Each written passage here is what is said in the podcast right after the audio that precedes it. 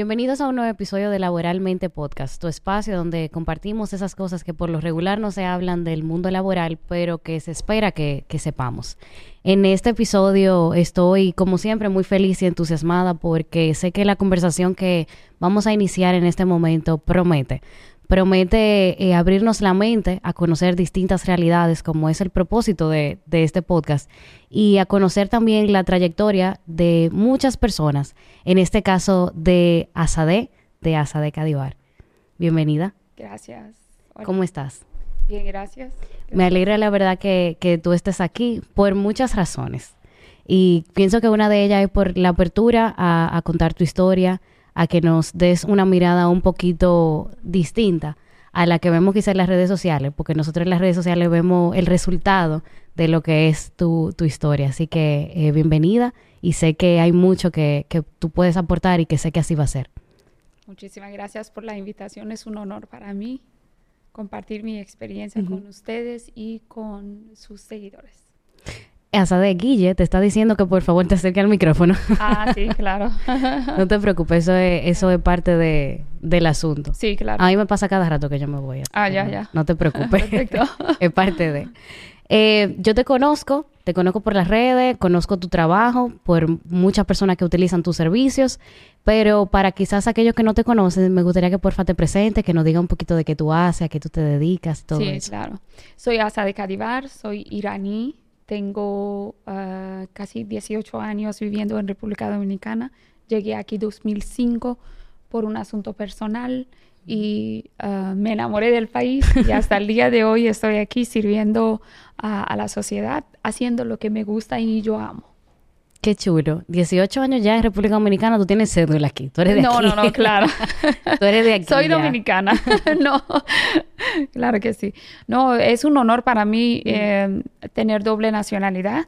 Obviamente soy orgullosa de ser iraní, pero a la vez soy orgullosa de ser dominicana después de 18 años porque es un país bendecido como su gente. Sí, definitivamente. Yo creo que hay algo siempre que a la gente se le queda cuando viene. Oh, bastante. Aquí siempre yo digo, el que llega a República Dominicana llegó a su segunda casa. Ay, Nunca qué lindo. jamás va a salir para siempre de aquí. Así que aquí siempre es mi país. Qué bueno escucharlo. Y qué bueno que, que no solamente con la emoción de que te gusta el país, tú decidiste asentarte aquí y hacer negocio aquí. O sea, tú dijiste ya, es de mi país. Así es. En realidad, uh, al principio no fue así porque yo soy educadora y tengo bastante años, desde que yo tenía 17 años, uh, en campo educativo, en diferentes eh, épocas yes. de la vida. Uh -huh. uh, pero el arte siempre era mi pasión desde que era pequeña. Y mm, tuve la oportunidad de, de ver eh, y um, entregar este arte en la sociedad dominicana y introducirlo al mercado dominicano. Uh, y eso fue un éxito para mí y un cambio a nivel personal y nivel profesional también. Yo pienso que sí, y, y, me atrevo a decir que pienso que sí, porque eh, como hablábamos ahorita, o sea, hay un choque cultural que es evidente, son culturas completamente diferentes, con eh, pensamientos y creencias muy distintas, pero a la vez somos personas, somos personas y, y nos acostumbramos a todo. Yo sé que, que tú ahora trabajas con, con el estilismo de, de, cejas. Pienso que trabajas también con otras cosas. Si nos puede compartir un poquito sobre eso. Sí, claro. Obviamente, eh, para mí esa experiencia laboral en nivel eh, como, como empresa, como negocio, fue un crecimiento muy enorme para mí personalmente, eh, que hablaré de eso luego. pero um, esa oportunidad de, de de poder eh, ofrecer esta arte que viene del Oriente. Uh -huh. uh, originalmente viene del Medio Oriente y su raíz es, es eh, antiguo persa o Irán. Eh, es un método de, de eh, depilar el vello facial a través de un hilo. y es muy antiguo y tiene miles de años. Nosotros cuando somos chiquitos en Irán lo vemos que nuestras madres lo hacen, nuestras abuelas lo hacen eh, y normalmente se, eh, se ejerce cuando eh, an, antes se ejercía cuando una, um, una doncella quería casarse en la noche de la boda o el día de la boda, mm, ella por primera vez sacaba las cejas con el hilo para un señal visible de que ella va a ser de doncella a eh, una mujer, se va a casar. O sea que antes de eso no. No, antes de eso las jóvenes no eh, era costumbre de, eh, quitar el vello facial, por ejemplo, la vía superior, el vello de la cara o las cejas, pero cuando las doncellas depilaban las cejas y ya tenía forma las cejas, ya la gente se daba cuenta de que ya ella se casó. Era como una señal visible que yo la encuentro muy lindo. Ahora todo se ha cambiado, obviamente. Claro. Pero mm, traer esa cultura y este, cuando yo llego al país, al mercado de República Dominicana, mm, yo desde pequeña yo ejercía esto, muy pequeña, con mis amigas, mis primas, mi mamá, todo el mundo. Y me encantaban mujeres dominicanas que son muy cuidadosas con su apariencia. Sí. Eh, cuidan mucho el pelo, cuidan mucho el cuerpo, em, alimentan bien. todo estaba perfecto pero le faltaba algo en su rostro y era el estilismo de cejas. Yo sentía que ellos no dan el lugar merecido a las cejas y la importancia que las cejas tienen en el estilismo del rostro, dando una forma adecuada a la mirada de, las personas. Por ejemplo, sabemos que nosotros eh, eh, mostramos nuestras emociones en nuestras caras, ¿correcto? Cuando estamos enojo, enojados, las cejas se muestran. Cuando estamos felices, las cejas igual se muestran que estamos felices. Cuando estamos preocupados, tenemos una pregunta, todo es como estos gestos, las cejas tienen un factor, mm, son eh, un factor muy importante en esto. Eh, igual, cuando están bien estilizados o mal estilizados, pueden aportar al, al, al mejoramiento del rostro de una persona o empeorarlo. Y la percepción también de los otros hacia la persona. Así mismo es, es que, es increíble. Eh, yo siempre digo, es el único en el rostro donde podemos cambiarlo para mejoría o para mal. Por, ejemplo, por ejemplo, la forma del ojo uno no puede cambiarlo, la forma de la boca uno no lo puede cambiar, la nariz no lo podemos, a menos que sea una cirugía. Pero la ceja sí, se puede mejorar, se puede cambiar, se puede poner triste, uno puede verse más viejo o más joven con las cejas. Y eso faltaba en el rostro dominicano. Y ahí fue que comencé a ejercer y ofrecer mm. este arte al, a, los dominicanos, a mis amigas sobre todo, a las que mm. eran alrededor mía, y, la gente le gustó bastante. No, la Combinando con lo que es la técnica del hilo, que era completamente una depilación muy mm. sana para la piel, no usa calor, eh, no tiene un jalón brusco, eh, no tiene efecto secundario, es 100% natural con un hilo de algodón y es muy duradero y más preciso que cualquier otro método. Claro, yo te estoy escuchando y en toda esta conversación y todo lo que tú nos estás comentando, ya yo estoy pensando en que tengo que arreglarme la ceja, que la tengo que estilizar, que quizá no le he dado tanto amor como quizás le debería de dar porque uno hace esa evaluación cuando te escucha, uno dice, ok, es verdad, eh, esto me aporta y me aporta a mí como persona, como los otros me ven, como yo puedo, em, quiero decir, expresar mi mejor forma. Porque no es modificar algo de ti, sino mejorar algo que ya nosotros tenemos. Así es. Entonces eso pienso que es sumamente importante. A mí me interesa mucho saber, y, te lo comentaba antes, eh, Hablábamos ahorita del choque cultural y todo eso, pero también hay algo a considerar. Aún nosotros los dominicanos, cuando emprendemos un negocio de cualquier tipo, nos enfrentamos a cosas nuevas. Eh, es muy chulo cuando decimos vamos a emprender un negocio. Somos nuestros propios jefes, producimos nuestro propio dinero, pero eso también conlleva responsabilidades, responsabilidad de otras personas que dependen de nosotros, responsabilidades eh, de proveedores que también dependen de, de nosotros. Y bueno, de la DGI que también está atrás de nosotros. Entonces esas son responsabilidades que uno adquiere cuando uno decide emprender un negocio que para cualquier persona, eh, sea dominicano o extranjero, conllevan un, sacrificio o un nivel de, de, de experiencia de trabajo. Y la experiencia solamente se adquiere con experiencia. Así es. Entonces, eh, quisiera saber cómo tu experiencia, valga la redundancia, entrando a un país eh, distinto y emprendiendo un negocio en ese país con las responsabilidades que antes eh, mencionaba. Claro. Um, para mí fue un desafío y a la vez una escuela, pero más una escuela que un desafío. Como usted mencionó, es extremadamente importante el carácter de la persona que va a poner un negocio. ¿Estás preparado para tener ese desafío o no? Porque requiere mucho sacrificio en nivel personal, en nivel profesional, en todos niveles, en nivel emocional. Uf. requiere mucho sacrificio y requiere muchos estudios y preparaciones a la vez. obviamente depende el nivel que estás buscando. Porque es el nivel que yo me conformo con tener un negocito pequeño y yo estoy bien de que me mantenga ese negocio.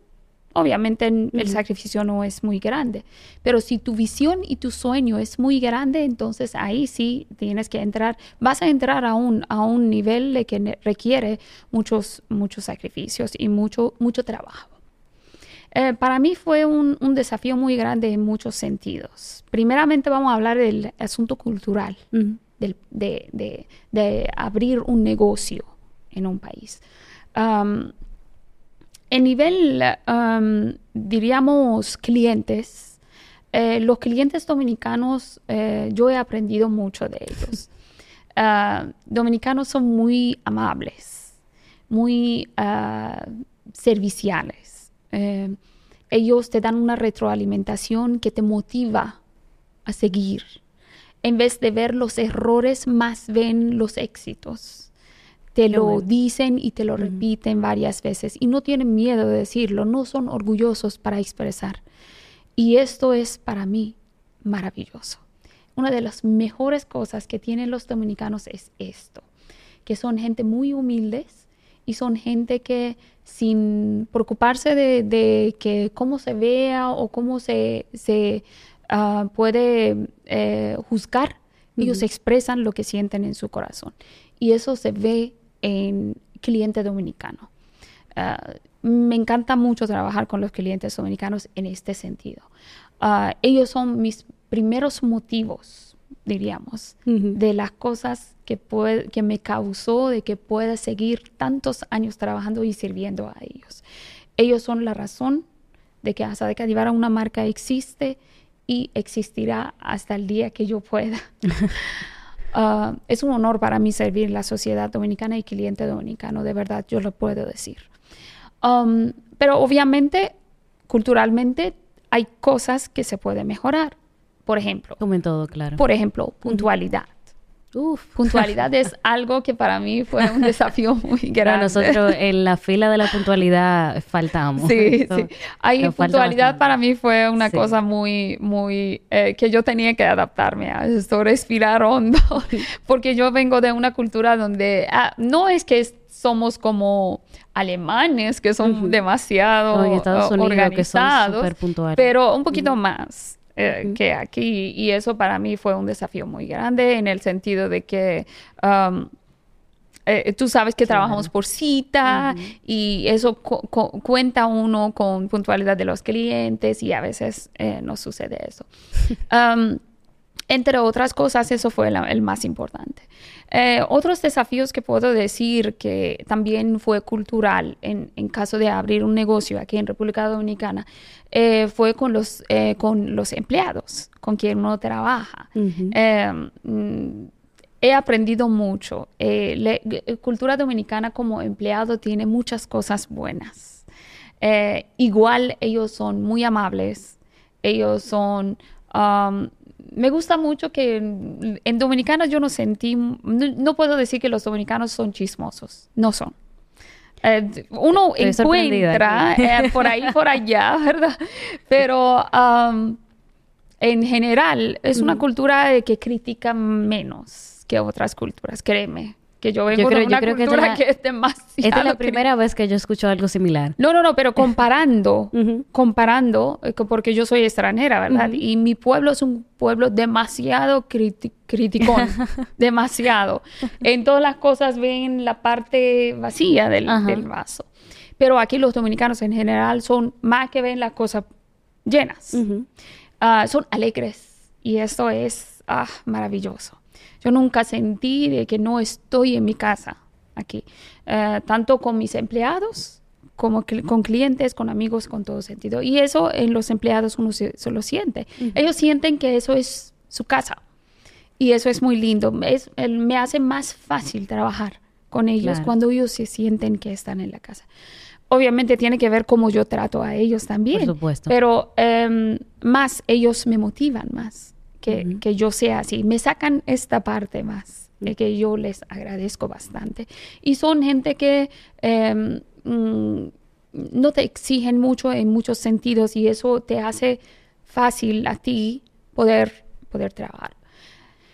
Pero hay otros desafíos con los empleados también. Por ejemplo, em, eh, igual la parte puntualidad afecta el trabajo como empleado, eh, eh, como empleador tener empleados que no son tan puntuales, eh, sobre todo cuando trabajas con cliente, por ejemplo.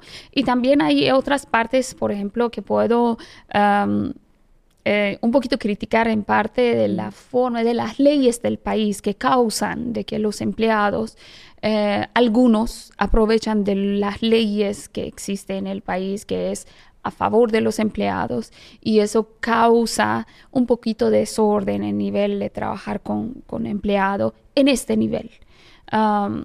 porque, por ejemplo, por más que ellos sean ausentes, existen leyes que ah, te, te, atan la mano para que tú puedas tener un poquito más de organización en tu negocio. Eh, obviamente no existe 100% perfección en ningún lado, ni aquí, pero yo entiendo que un poquito ah, ajustar las leyes y mm, eh, ayudar a, los, a, las, a, las, empresas, ayuda de que algunas culturas creadas, eh, autocreadas por los empleados, puede mejorar, puede corregir. Por ejemplo, existen personas que vienen a trabajar en un negocio de que ellos cuentan con el dinero que ellos se juntan como sus prestaciones. Y una vez que cumplen un cierto tiempo con el empleado, te hacen la vida imposible, hacen, no vienen al trabajo, mm. se enferman mucho, eh, no son responsables, para que tú lo votes, para que mm. ellos no pierdan esta parte de, de de prestaciones. Entonces, eso para mí, de verdad, hasta el día de hoy es un desafío muy grande, muy, muy grande, porque yo entiendo que en este caso las leyes del país nos pueden ayudar bastante como negocio. Yo pienso, eh, pienso similar eh, de la siguiente forma, a ver si, si puedo explicarme eh, mejor. Yo pienso que nuestro código laboral tiene mucho que mejorar, tiene mucho, muchas oportunidades de mejora eh, quizás eh, necesitamos un poco de, especialidad en ciertas cosas, de tener más eh, escenarios que se pueden dar, porque como tú dices, hay em, actitudes, hay cosas que son prácticas muy normales, porque esa práctica que tú mencionas es una práctica vieja, que nosotros conocemos, sabemos que sucede, pero no existe nada que nosotros podamos implementar de forma a nivel legal, ¿verdad? Hablando desde ese ángulo, para combatirlo, que no sea, bueno, pues entonces voy a dejar a, este eh, empleado. Y pienso que lo mismo sucede al contrario. También nos encontramos con casos donde el empleador dice, ya no quiero contar con los servicios de tal persona, y entonces empieza a hacerle la vida imposible a ese empleado para que él sea la persona que, renuncie. No pienso que sea tu caso, sino que quiero traerlo a la mesa porque se dan los dos casos y en ninguno de los dos casos existe como, como un amparo de esa parte, sino que alguien como todo en la vida, tiene que desistir y entonces eh, acarrear esa, esa consecuencia. Lo que pasa es que seguir en esta lucha constante de que tú tienes razón o yo tengo razón cuesta dinero. Exactamente. Porque hay que buscar abogado, hay que ir al tribunal y todo el mundo. Y, al final, al final, al final, la empresa tiene que pagar estas prestaciones. 100%. Y, esto... y hay que ser muy sincero, y perdón que te interrumpa. La verdad es que eh, por lo regular el, Ministerio de Trabajo siempre se inclina por el empleado. Siempre. Eh, y es en cierta parte correcto porque es la entidad que está encargada de velar por los derechos del, del, empleado. Em, pero eh, sabemos que hay muchas variables, que hay muchas realidades, que no todas las cosas son cero, cien, blanco y negro. Sí, en este caso yo he aprendido durante todos esos años de que el proceso de reclutamiento es vital. Ah, por eso yo opté por, por algo nuevo. Eh, porque cuando yo comencé el, negocio era más eh, ofreciendo yo el servicio y comencé a entrenar personas, obviamente, en una escuela que yo creé para eso. Em, y esta escuela, eh, básicamente, como el mercado demandaba mucho.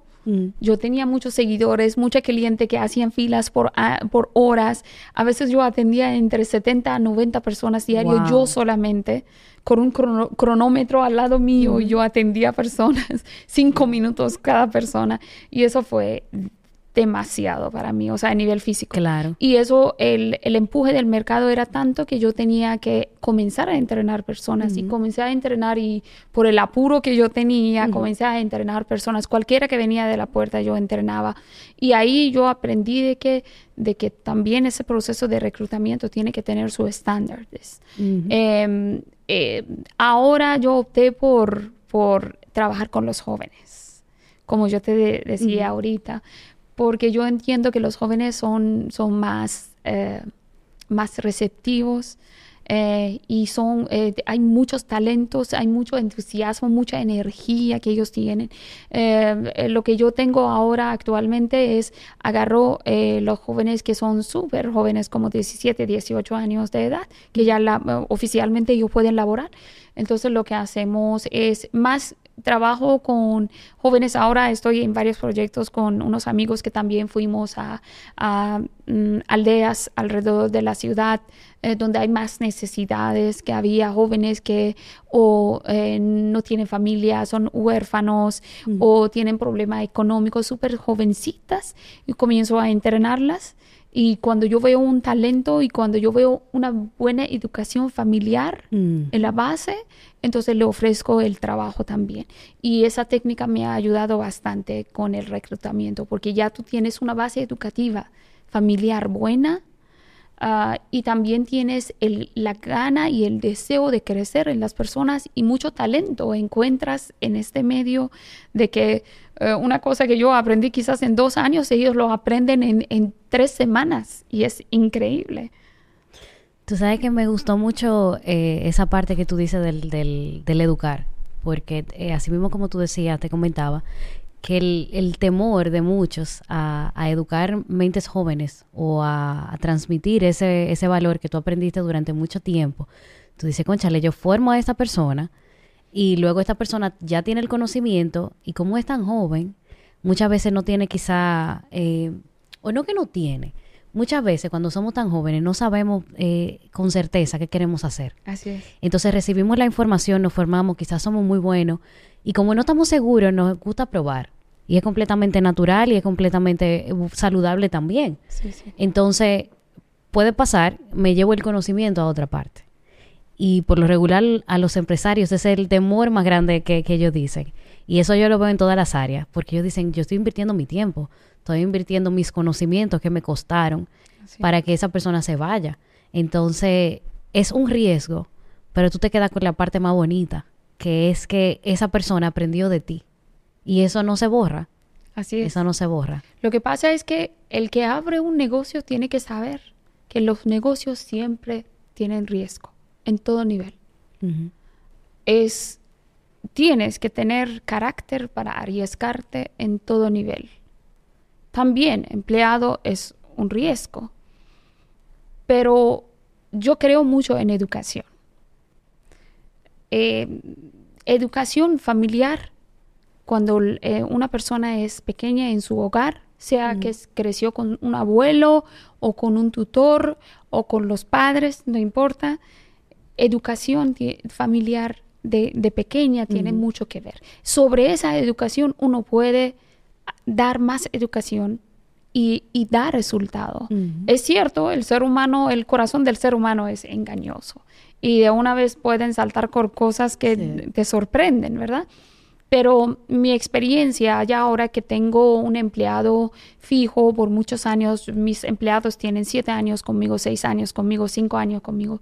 Son, son personas que, que ya tienen bastante tiempo, que llegaron muy joven, 18 años, y ahora tienen, se casaron, tienen hijos, tienen carro, tienen su casa, todo trabajando con, con, con, la marca y es un honor grande y enorme para mí poder para, aportar Para la industria son, sí, eso es, Para mí, si me preguntas cuáles son los puntos que yo el día que puedo morir puedo decir mm, eh, son mis orgullos de abrir un negocio aquí en República Dominicana es esta parte de poder aportar a la sociedad en todo nivel, sobre todo el nivel eh, social que estamos dando el trabajo a este tipo de empleado, de poder aportar a su, a su educación, a su crecimiento como persona y como, como, eh, como, como ciudadano. Em, de que personas que vienen, la mayoría eh, comienzan súper joven y luego pueden estudiar,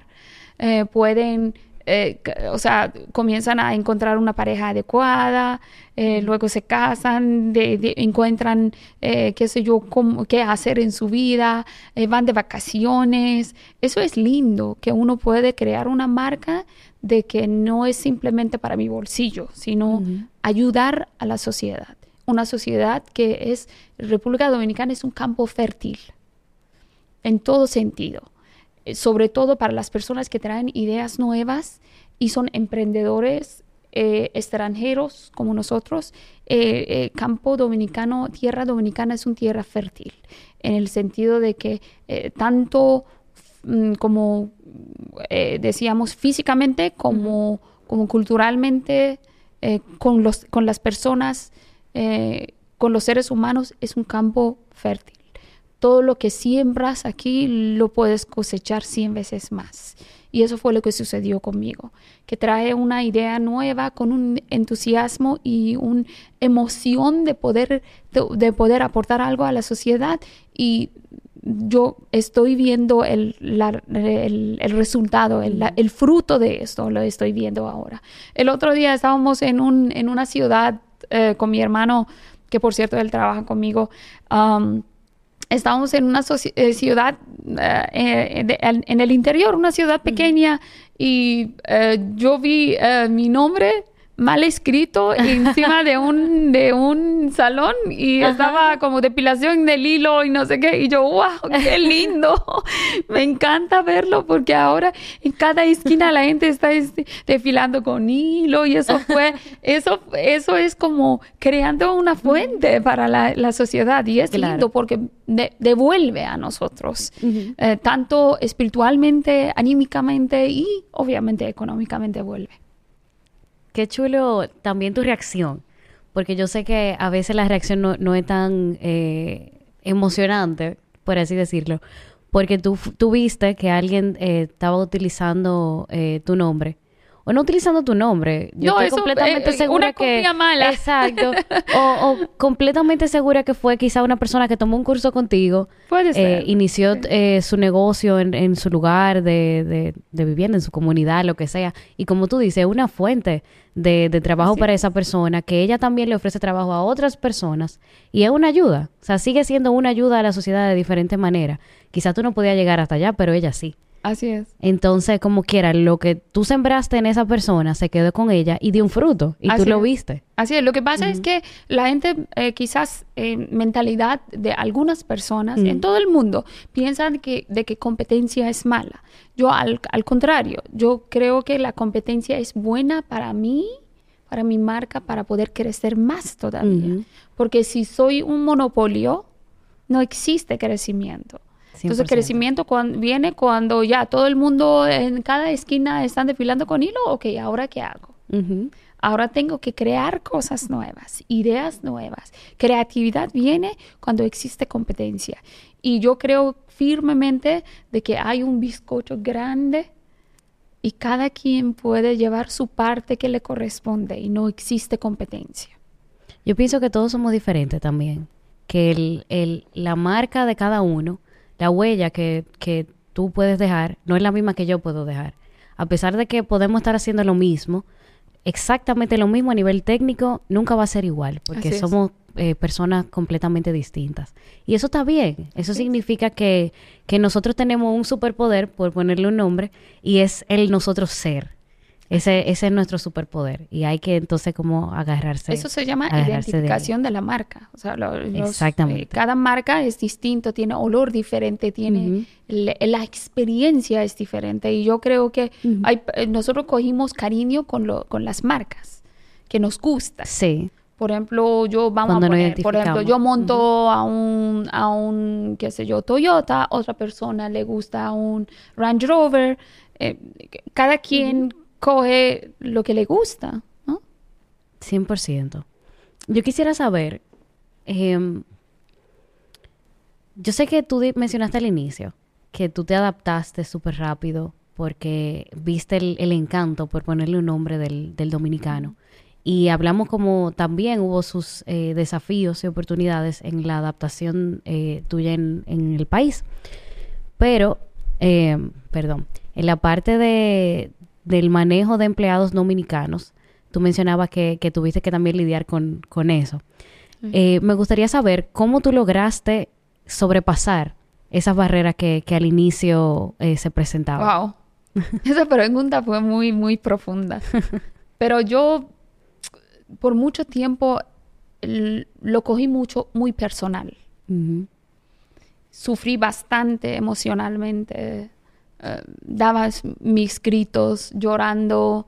eh, personas que yo cogía cariño, como amistad con ellos, y salían dañando uh, Ujú. la amistad y el negocio en todo sentido. Em, m- me enfermaba hasta. ¿Tú puedes creer esto?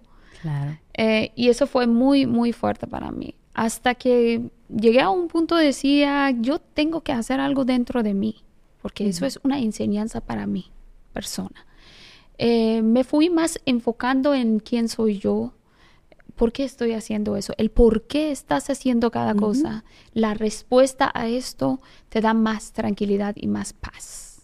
Si tu razón de abrir un negocio es una razón superior a lo que es el material, entonces tienes que ver todas las cosas también de ese punto de vista. Obviamente la parte material, tú- nadie trabaja gratis, ¿verdad? Claro. Pero em, eh, los estreses de la vida, por ejemplo, para ponerte un ejemplo, la pandemia fue un shock muy grande para los negocios.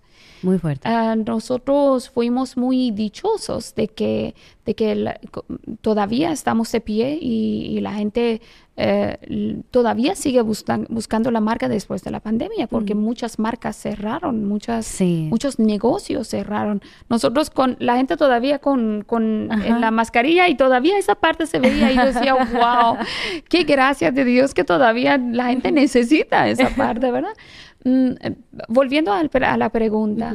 Em, yo sentí de que eso es, si se está repitiendo y me está molestando tanto, es porque algo dentro de mí tiene que cambiarse.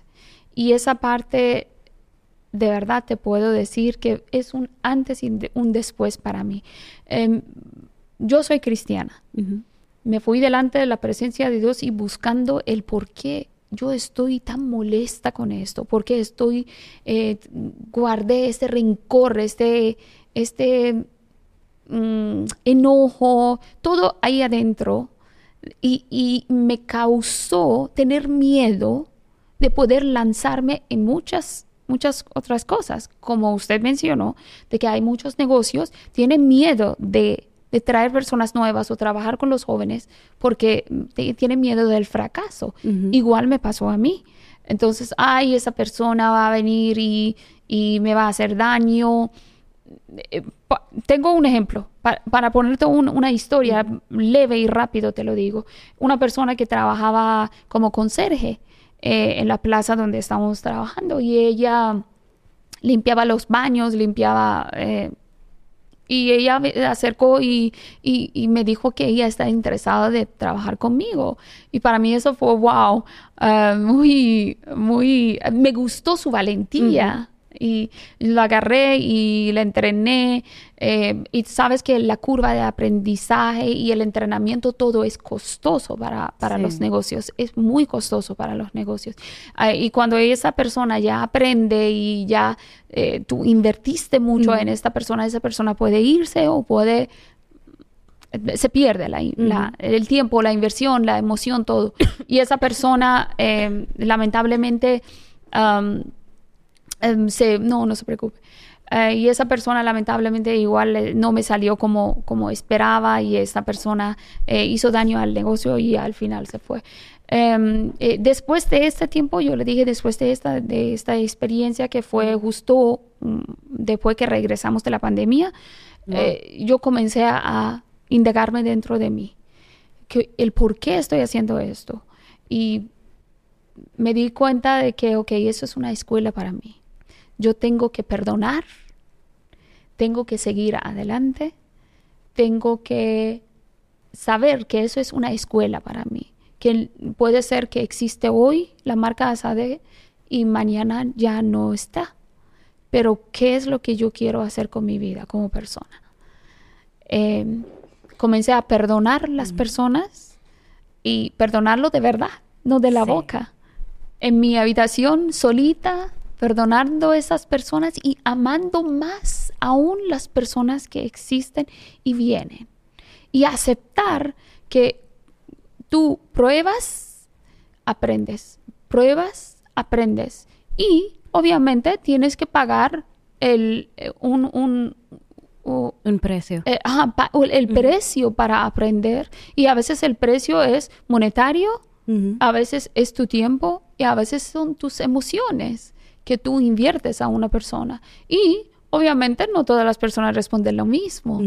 Y aprende, aprende a perdonar y seguir adelante. Y ahí, de ahí fue que completamente te puedo decir que hasta mi forma de tratar a mis empleados se ha cambiado, eh, todo es más smooth, más suave, más tranquilo, todo es más, yo estoy disfrutando ahora mucho más que antes. Existen um, posibilidades de que fracaso de nuevo, pero eso es parte de aprendizaje. Estoy sumamente agradecida que tengo la oportunidad de poder aprender y enseñar a otros. Tú sabes que me gustaron varias cosas de, lo que tú comentabas, porque recientemente tengo un tengo algo que con lo que reflexiono y es justamente lo que mencionabas. Muchas veces nosotros tenemos el miedo o, el temor a arriesgarnos porque eh, tuvimos malas experiencias en el pasado, quizás porque no tenemos la visión completa de la realidad, que muchas veces no es tan favorable a veces, eh, y esto se lo comentaba a mi mamá hace, hace poco, yo le decía, oye mami, eh, la verdad es que yo doy gracias a Dios porque yo me he rodeado siempre de personas extraordinarias, de gente noble, de gente buena. Y cuando tú te topas con alguien que, que no cabe dentro de la descripción que antes menciono, tú dices, wow, existe gente mala en el mundo. Existe gente que en realidad no, no anda buscando hacer el bien.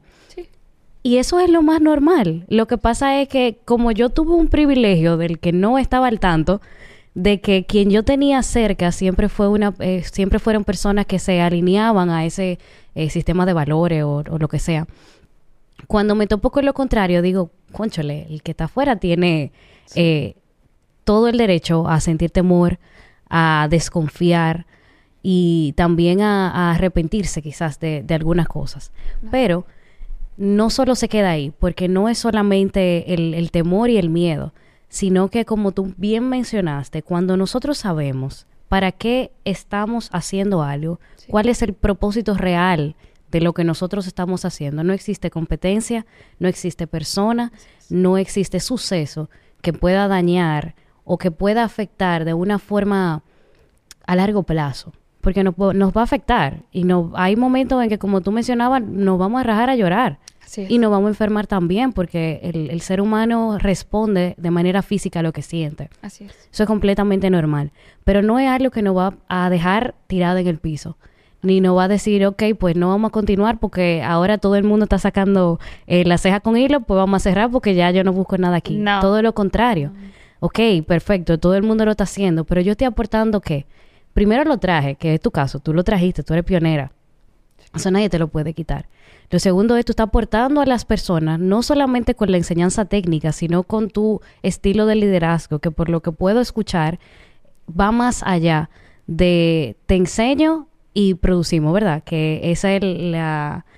eh, orgánicamente es lo la base de un negocio, Sí, sí. pero hay un valor agregado. Entonces, esa parte, que es la que no es tan común, es con la que tú te quedas. A pesar de que una persona se vaya, a pesar de que una persona no haga la cosa como uno esperaba. Y eso pienso que eh, tiene un valor mucho más alto que quizás que las cosas vayan siempre bien. Entonces a veces le tenemos mucho temor a que las cosas vayan mal y no sabemos que hay mucho mayor aprendizaje en que las cosas no vayan tan bien siempre que en el que vayan siempre bien. Sí. O sea, es necesario que existan eso, esa, esas montañitas, ¿verdad? Sí, que a veces sí. bajamos, que a veces subimos. Los picos muy altos son muy chéveres, pero eso significa que nos vamos a caer un poquito más hondo o más rápido para abajo cuando nos toque caer. Así es. Así es. O sea Eh, mira, eh, eh, existe algo que nadie se va a quitar eso de un negocio. Son los valores del negocio. ¿Para qué abriste un negocio? ¿Y cuáles son tus valores como creador de la marca? Estos valores, quién eres, sale de tu marca, se percibe de tu marca, se ejerce diario. La gente lo ve en tus empleados, la gente lo siente cuando abre la puerta de tu negocio y lo, lo, lo, lo, lo ve. Eso es real. Entonces, estos valores, quién eres y cómo lo estás ejerciendo, te perciben. Y, y inconscientemente atraes personas que tienen el mismo valor. Hay personas que tienen valores diferentes, vienen como que no se pegan y se van. Sobre todo, por ejemplo, ahora lo estoy viendo mucho más porque estoy vendiendo franquicias. Eh, mi marca está entrando al- a venta de, de franquicias desde un tiempo y me han llegado bastante personas. eh, sentamos, conversamos de esto, de la profundidad, con la persona que quiere comprar la marca. Y yo pregunto, ¿cuál es la razón suya para comprar la marca? ¿Quién eres? ¿Cuáles son tus valores? Porque es como tú compartiendo tu hogar, es como tú te vas a casar con una persona. Entonces, esa persona tiene que tener el mismo valor, el, mi- el mismo entusiasmo para que pueda tener éxito la compra de la franquicia y expandir la marca. Entonces, eh, vu- vuelvo a repetir, los valores son extremadamente importantes. Una de las cosas que yo aprendí, que yo era así antes, mucho, era muy perfeccionista. Perfeccionista me ayudó bastante que de que la gente le fascina mi trabajo, porque cuando yo toco a las, la cara de la gente, la gente me dicen que tú haces magia, porque es por el perfeccionismo que yo tengo. Obviamente el ojo artístico ayuda bastante, pero el perfeccionismo en el negocio como emprendedor y como administrador de una empresa me llevaba a cargarme y sobrecargarme en muchas cosas Claro. hay cosas que hay que dejar de pasar y hay cosas que no puedes dejar de pasar. Hay cosas que tú puedes decir, ok, esa hay que quedarse tranquilo con eso y hay otras cosas que no. Entonces, sobre todo cuando uno trabaja con gente, ah, porque la gente viene con diferentes backgrounds, vienen con educación diferente, tanto empleado como, como, eh, cliente, como suplidor, como socio que quiere comprar tu franquicia, todo. Entonces hay que dejar la cosa y coger las cosas. Y eso yo aprendí de que ahí yo no puedo ser perfeccionista. Me gustó mucho. Yo estoy aquí hace rato asintiendo con la cabeza porque estoy, sí, estoy súper de acuerdo. Y me gustó bastante el punto que tocaste acerca de los valores. He aprendido durante un tiempo ya la importancia de saber no solo transmitir esos valores a las personas que, que uno, con las que uno trabaja, Sí. con las que uno se relaciona, sino también aprender a verlos en las otras personas. Y como tú exactamente dices, cuando una persona conecta con esos valores, se quedan. Eso es lo mismo que cuando uno consume algo. Tú mencionabas que las personas cuando llegan a ti, pues entonces se quedan por eso, pero hay otras que se van por la misma razón. Sucede lo mismo con las redes sociales. En las redes sociales tú te puedes encontrar con un universo de, personalidades, de cosas, de, valores también. Y los seguidores, ¿verdad? Van a donde conectan. Si conecto con eh, esto, pues entonces me quedo. Si no, me voy. Es lo mismo. Es exactamente lo mismo. Entonces, yo no sé tú, pero yo prefiero las personas que conecten con, con los valores correctos y no lo contrario, porque es. lo mismo, nos estamos rodeando de personas extraordinarias o no. Así es. Y eso al final impacta en nosotros y en lo que damos. Así es. Podemos empezar muy bien sabiendo todo esto, pero en el camino pueden pasar muchas cosas que puedan hacer que lo perdamos. Entonces también es trabajo de nosotros mantenerlo. Así es. Pero si me preguntas, dime una recomendación a las personas que quieren abrir su negocio no tengan miedo. No tengan miedo de la nada, ni fracasar. Para abrir un negocio y emprender, el dinero es el último que necesitas. El primero y número uno es tener fe en ti y tener valentía para poder abrir un negocio y emprender. El dinero viene, el universo te manda los recursos mejor decir así. Cuando tú mueves con tu fe y con tu entusiasmo y con tu energía, mueves el universo, el universo te manda los recursos que necesitas. Yo estoy de acuerdo. La verdad es que, es que yo estoy de acuerdo. Y pienso que eso eh, nos deja muchas lecciones en tantas cosas. En los negocios, nosotros como personas, nosotros como profesionales, sin importar el área porque la verdad es que eh, siempre lo decimos aquí, nosotros somos una persona integral y eso que nosotros nos estamos llenando de manera personal lo damos en todas las áreas de nuestra vida. Y Asade, yo estoy muy feliz de que, de que pudimos sentarnos a conversar sobre esto. La verdad es que me llevo muchas, em, muchos aprendizajes de forma personal y sé que las personas que están viendo y escuchando esto también será así. Y pienso que muchas veces nosotros sabemos cosas, la tenemos en el intelecto, pero no la ponemos en práctica hasta que tenemos un recordatorio más eh, visible o de una forma más práctica. Y pienso que eso es lo que ha pasado en el día de hoy. Así, Así que te agradezco una vez más por, por, estar aquí. No sé si tú quieres eh, compartirnos tus redes, cómo te encontramos, cómo te contactamos si queremos tener una franquicia. Sí, claro. Eh, sobre todo nosotros, el Instagram es, es la vía que la gente le gusta más, que es arroba eh, igual tenemos la misma eh, página web y el TikTok también, que estamos reciente ah, promocionando el, el, TikTok que es, que es más juvenil y es muy chulo. Ah, pero también estamos en Plaza Mesa Luna, en, en el Paraíso y uh, hopefully, como dicen aquí, uh, vendiendo franquicias para otras zonas de la ciudad también. Y también aprovecho de que si existe alguien que quiere compartir con nosotros eh, la experiencia de, comprar una franquicia, también uh, puede contactarnos eh, vía Instagram y ahí nosotros le respondemos. Buenísimo. Gracias, Asade. A su orden. Y gracias a todos ustedes por siempre escuchar Laboralmente Podcast. Nos vemos en la próxima.